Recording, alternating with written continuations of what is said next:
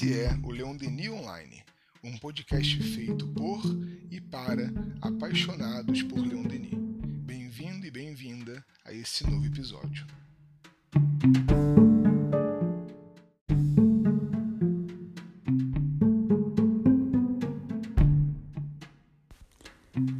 Olá, companheiros que estão nos acompanhando por essas paisagens da vida de Leon Denis, é, basicamente extraídas do livro Leon Denis, o Apóstolo do Espiritismo, e transcritas dessa maneira mais leve, mais objetiva que a gente tem adotado aqui, que é extraído do livro Cenas da Vida de Leon Denis.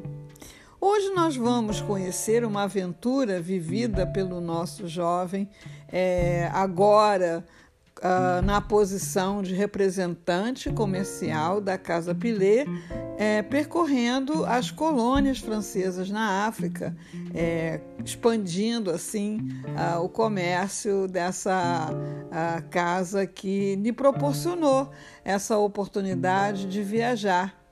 É, nós vamos hoje conhecer as aventuras de Leon Denis na Cabilha, em Argel, é, onde ele, não satisfeito em fazer o seu trabalho de venda e conhecer pontos turísticos, pontos famosos, resolve se aprofundar na paisagem, resolve é, conhecer mais de perto uh, os, as pessoas locais, os seus costumes, e assim, né? Ele sai um dia ao nascer do sol e vai uh, buscando os grupos de pastores, de camponeses, crianças, mulheres reunidos em praças ao longo do caminho, chegando até o Forte Nacional.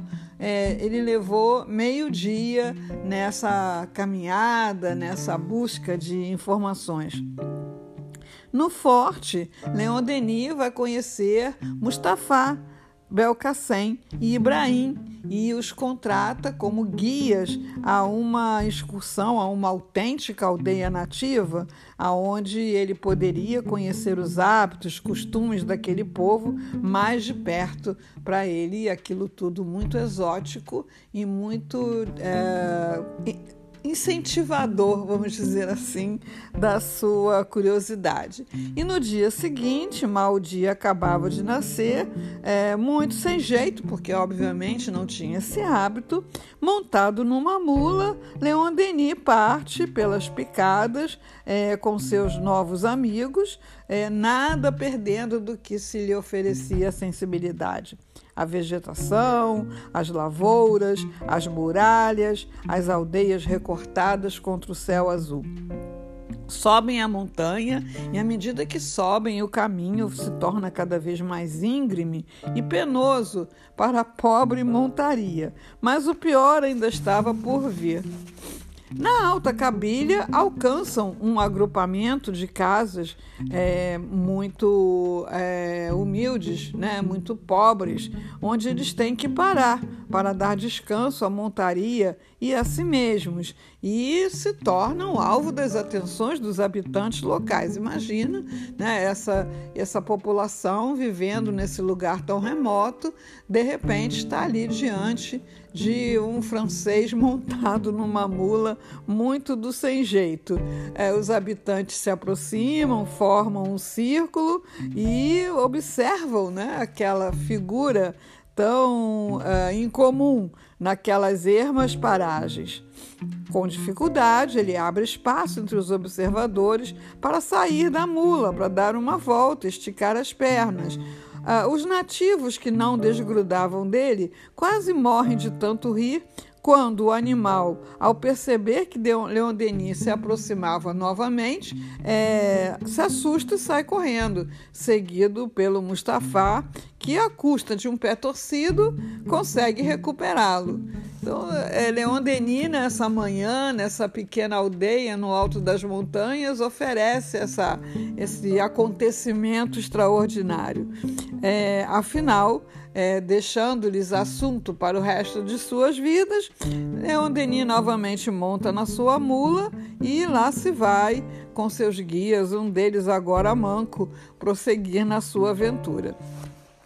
Acontece que os guias realmente eram muito atrapalhados e acabam se perdendo no caminho, sobem e descem as encostas, mas afinal alcançam o acampamento dos Ainchelata antes que caísse a noite. Vamos parar aqui. Ufa, vamos descansar. O alívio, no entanto, durou pouco, pois o pior ainda estava por vir. É, os três expedicionários, convidados pelo Amin, que era o líder daquela comunidade, é, ficam para cear e pernoitar na sua casa e devem segui-lo até a sua moradia. E lá se vão eles atrás do homem, passando por um labirinto de muros, é, seguidos uh, pelo rosnar dos cães e até pulando cerca. Imagine isso, né? Leon Denis pulando cerca, fugindo dos cães, finalmente alcançando a cabana rústica e sem porta, onde serão uh, hospedados. E ali, primeiramente, eles recebem, são recebidos é, e são convidados a participar das preces feitas segundo o ritual muçulmano, de joelhos, o rosto voltado para a terra, envoltos na fumaça que, desprendendo-se da fogueira acesa no meio da sala, invade o ambiente. Aí veio a comida, que Leon Denis nunca mais esqueceu. Um cuscuz né? muito carregado na pimenta. É, e um frango cozido e servido no chão mesmo ali sem prato é, o único o único talher que tinha era o que era usado para a pessoa se servir é, e uh, o Amin, num sinal de deferência ao convidado, dá uma cuspidinha na colher e limpa na sua roupa já meio suja para poder fazer uh, servir ao, ao convidado, né? Esforçou-se muito Leon Denis para não demonstrar repugnância e apenas pegou um pedaço de frango com a mão e já se deu por satisfeito acabaram de comer, ali mesmo eles dormiram. E Leon Denis é, ficou ali esperando a noite passar. É, e com surpresa viu que as, os carneiros, as cabras entravam pela casa sem porta, né? E ficavam ali entre as pessoas e acabavam dormindo ali também. Ah, entrava também o vento, o frio, o mau cheiro, legiões de pulgas junto com as cabras, né? Que atacam o francês, fazendo quem sabe pensar no que, que seus amigos é, diriam se o vissem naquela situação.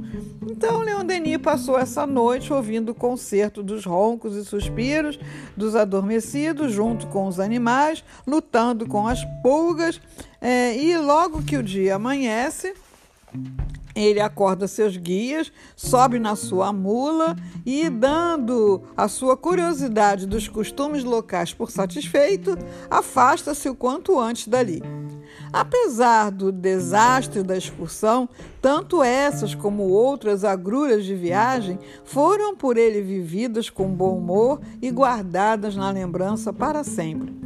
Dizemos para sempre porque será nos momentos finais da sua vida, naqueles 12 dias de pneumonia, quando Gaston Lúcio vai visitar Leon Denis, que Leon Denis conta essa história tão engraçada, tão pitoresca, para que Gaston Luce, caso desejasse, colocasse na sua biografia que ele estava fazendo é, da, da, vida de seu mestre. Né?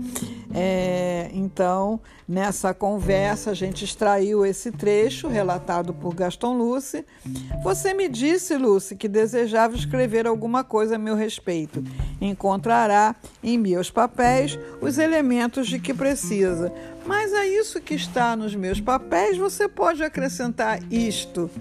E isto é essa história deliciosa que a gente acabou de lembrar juntos aqui, né? O velho mestre lhe narrou, então com a voz ofegante devido à falta de ar, a história das suas primeiras viagens à Cabilha, quando saindo de Titzi Ozu com o fiel Mustafa seu guia, foi visitar um povoado nas montanhas.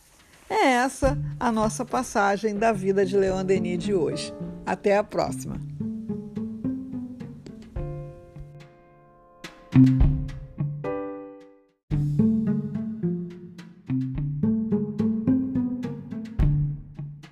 Conheça o conteúdo do portal leondenionline.com e estude o Espiritismo Clássico conosco. Visite nosso Instagram, arroba leondenionline.